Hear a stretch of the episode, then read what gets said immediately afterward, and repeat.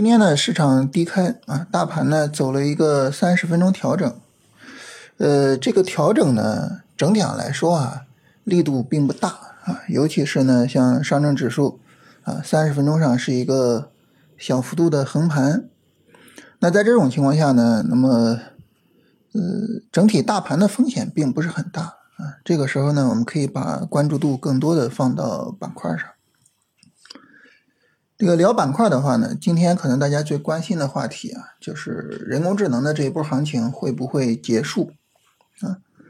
首先呢，从走势的角度来说啊，今天人人工智能是调整最大的板块啊，但是呢，我们注意看，呃，除了像 ChatGPT，就是比较少的这个板块啊放量，大部分的相关的板块啊都没有放量。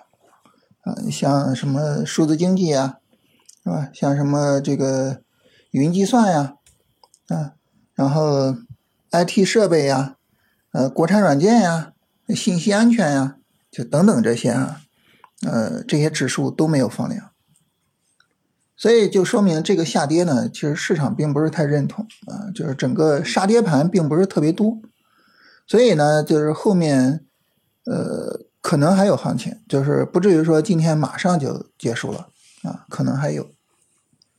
这是从走势的角度啊，从这个角度呢，就是超短可能还有的做啊，但至于说这个短线走完后面会怎么样，这个就不好说了啊。但是呢，目前来说超短还有的做。那么这是走势上，我想呢，重点我们聊一聊这个基本面这个方面啊。基本面这方面呢，大家可能是比较关心的，是吧？你像这个昨天我们休市，啊，结果呢出来了很多和人工智能相关的利空，啊，然后大家可能也会比较担心，你看四月份呢，马上就各个企业要出年报，出年报呢，你这个业绩啊，无论是好还是坏，都要拿出来亮亮相，对吧？哎，你往外一拿，呃，人工智能这些企业都是亏损的呀，就别说业绩增长了，亏损的，对吧？那这个时候大家会不会就去抛售他们，然后整个行情是不是就会结束了？啊啊，我们会担心这个事儿。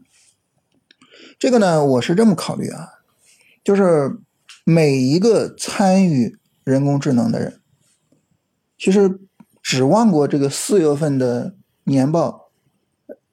它会有比较亮眼的表现吗？我觉得不至于有任何一个人去指望这个事情啊。ChatGPT 横空出世啊，然后四月份关于二二年的财报马上就体现出来业绩增长，可能吗？不可能。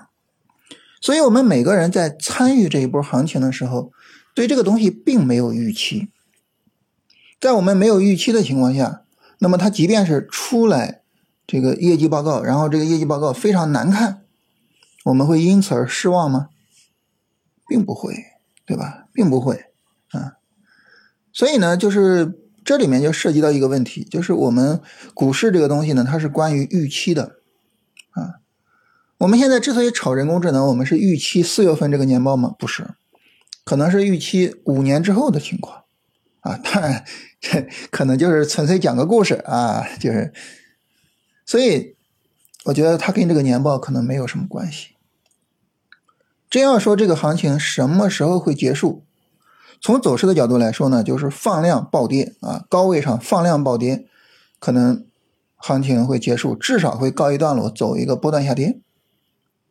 那么从基本面的角度呢，我觉得它需要和元宇宙一样，就整个商业模式被证伪，最终人们发现。就人工智能并没有带来什么生产力上的提升，但是就目前来说，这个基本面可能不会出现。就是人工智能的实际意义，我们都看到了啊！而且呢，我看网上说这个原画师现在很多被淘汰了，啊，就是网上那些很有名的原画师啊，你把他的风格呃输入进人工智能，然后出来的画真的跟他自己画的没有差太多。就是这种对生产力的提升，是我们肉眼可见的，很难想象它跟元宇宙一样，就从整个商业逻辑上被否定，这个事儿很难想象。所以呢，我觉得基本面上怎么样去否定人工智能，我我我我现在没有什么想法。那除非就是我们跟比如说跟美国的公司差距太大，然后人工智能这个行业呢头部效应又太强啊，所以最后我们国内的企业被淘汰。所以人工智能发展的很好，但是 A 股的人工智能不行。那那除非这样，反正我想不出来太好的，就是说基本面上去彻底否定它的一个情况。所以你要让我去关注这个人工智能的终结呢？我觉得给个信号的话，就是高位放量杀跌。那当然，大家可能会说啊，说你这个高位放量杀跌，哇，这个条件太晚了吧？那我不能等着它放量杀跌了我再出啊？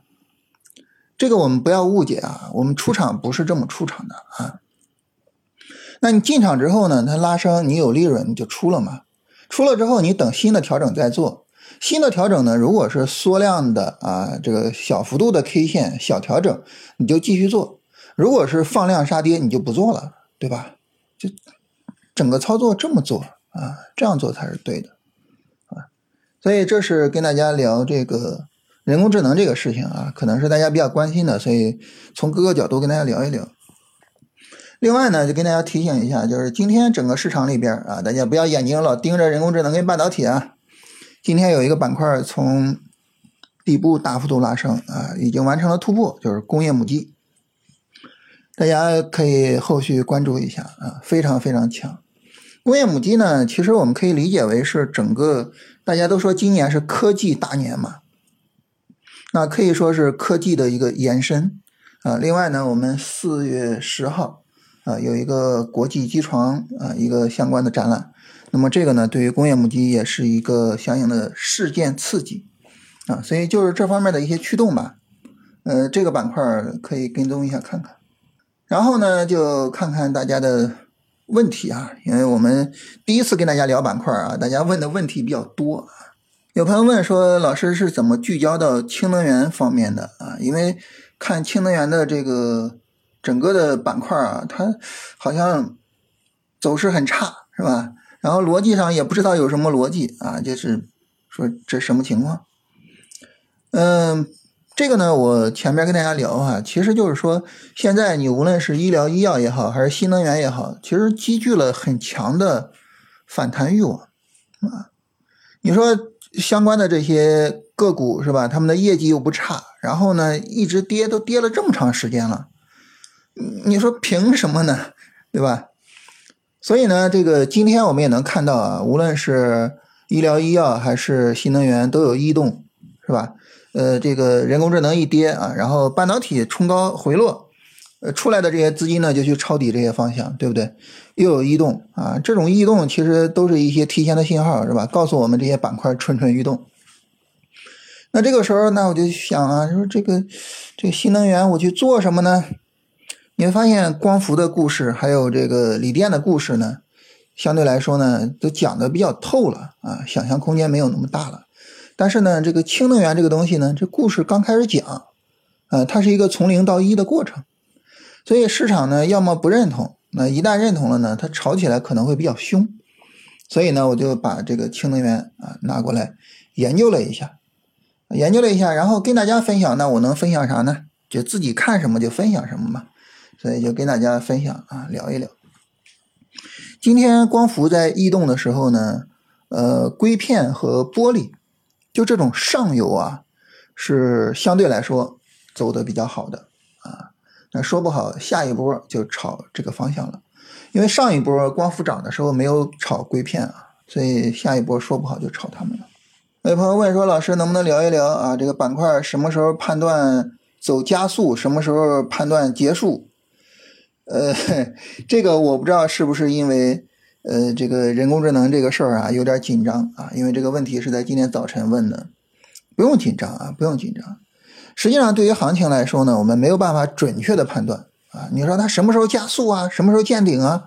哇，我要是能够准确判断，我就永远做那些将要加速的股票，然后在它见顶之前卖掉。我的天呐，这个业绩就不可思议了，是吧？所以。你想这个业绩不可思议，你就知道这事儿肯定不可能，对吧？肯定不可能。所以这个呢没有办法准确判断啊。当然只能说什么呢？就是如果我们看到它的调整调的小，我们就可以做；调小了，说明没有人卖啊。新一轮拉升，如果说有很多人去买，那它就有可能加速嘛。那反过来呢，就是你到了你的止盈位了，或者市场有顶部结构了，你就卖掉啊。你不用判断它见顶，你符合你的卖出条件，你就卖掉。